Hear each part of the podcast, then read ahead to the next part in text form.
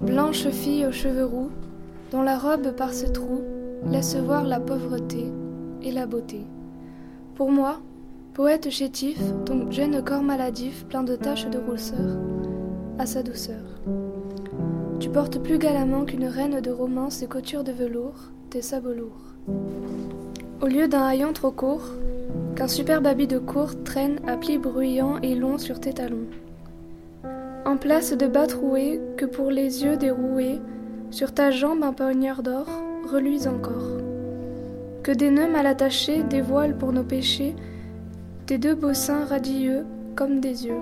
Que pour te déshabiller, tes bras se fassent prier et chassent à coups mutins les doigts lutins. Perle de la plus belle eau, sonnée de maître belot, par tes galants mis fer, sans cesse offert. Va le taille de rimeurs te dépliant de leurs prières et contemplant ton soulier sous l'escalier.